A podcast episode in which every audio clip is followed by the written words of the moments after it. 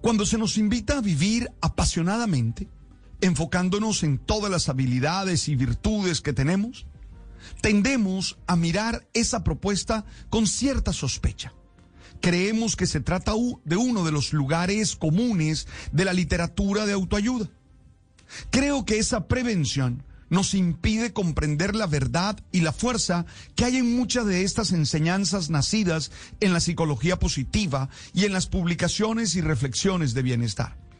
No creo que haya que esperar a vivir situaciones límites, ni que la vida se oscurezca por grandes dificultades para valorar el aporte de estas invitaciones.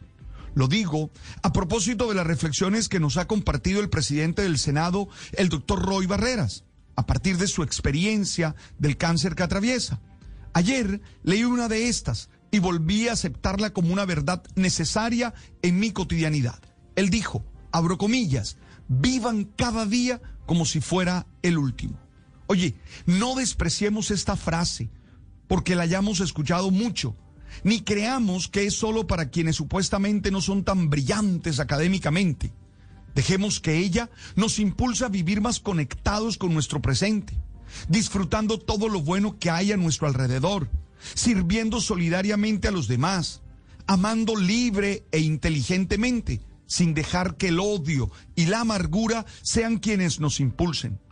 Lo que hagamos hoy será el recuerdo de mañana. Así que actuemos de tal manera que nos podamos sentir orgullosos y felices cuando lo recordemos. Evitemos también que nuestros prejuicios y complejos nos lleven a malgastar la vida, hacerlo en rencor, en miedo, hipocresía, violencia y destrucción. No olvidemos que nuestros pensamientos y emociones se expresan también en el cuerpo. No dejemos que la vida se vuelva una fuente de las peores emociones con el pretexto de que todo está mal, porque eso no es cierto. Esta es solo una invitación que hago hoy pero cada uno es dueño de su vida y decide si vive del odio o del amor, de la solidaridad o de la injusticia, del perdón o de la violencia. Sí, esa es una decisión que le toca tomarla a cada uno.